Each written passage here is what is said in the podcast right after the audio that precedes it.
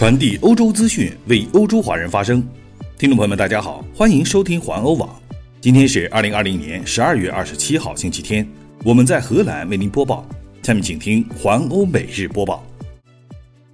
近日，一家英国的智库做出预测，显示中国将在二零二八年超越美国，成为世界上最大的经济体。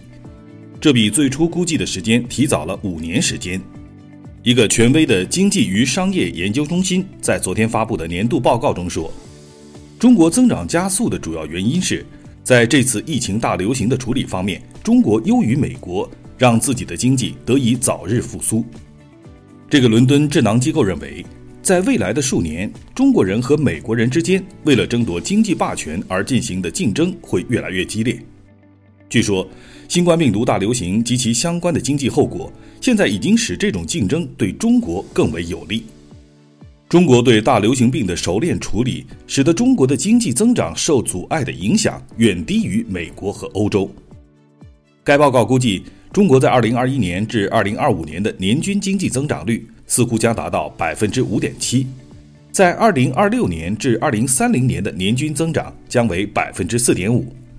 而美国经济尽管可能在2021年实现疫情后的强劲反弹，但2022年至2024年，美国的年均增长可能放缓至百分之一点九，之后预计将进一步放缓至百分之一点六。该智库认为，在未来的数年中，日本仍然将是世界第三大经济体，到2030年，日本将可能被印度超越，换了位置。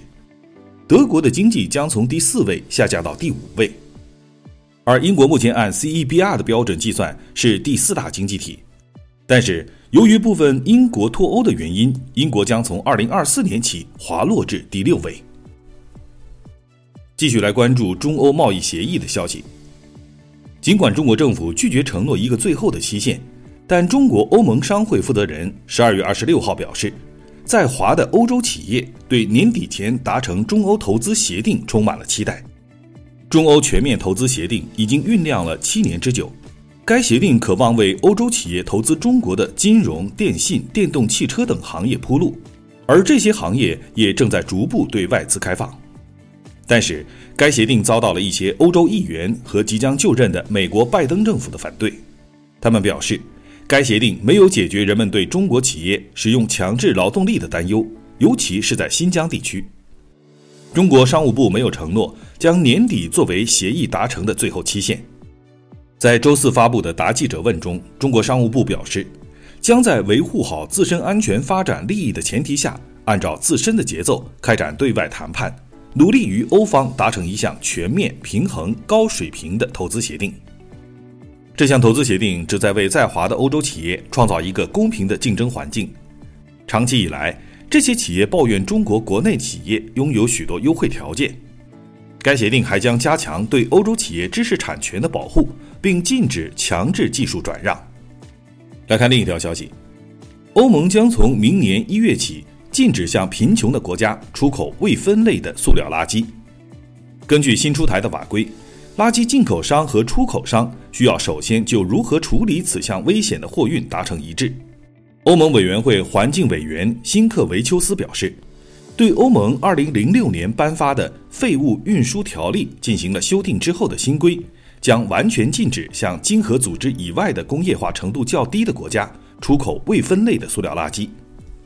环保人士称，随着中国于2018年禁止废塑料进口。废塑料转移到了马来西亚等其他亚洲国家，随后被倾倒进了大海。欧盟因此有了进一步的举措。辛克维丘斯表示，即使在经合组织三十七个国家内部，欧盟出口任何被认为是难以回收的有害废塑料，都需要事先获得接收国和出口国的授权。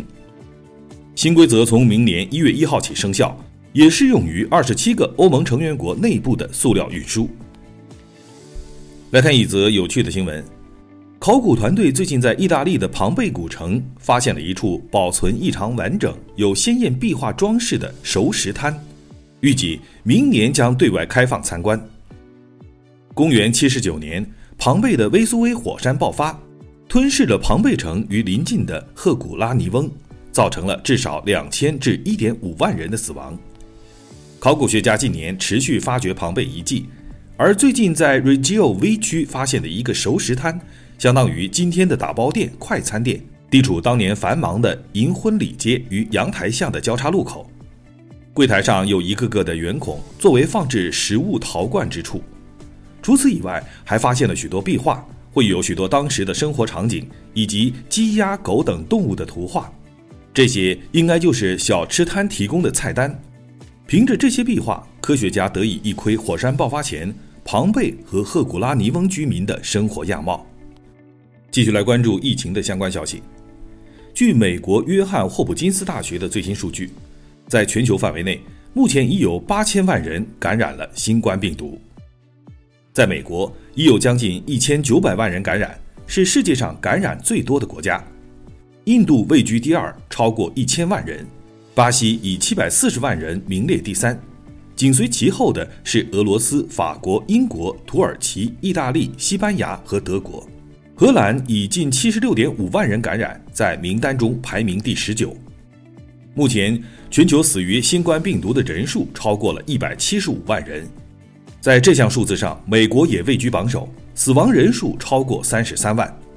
巴西、印度、墨西哥、意大利、英国和法国也位居前七名。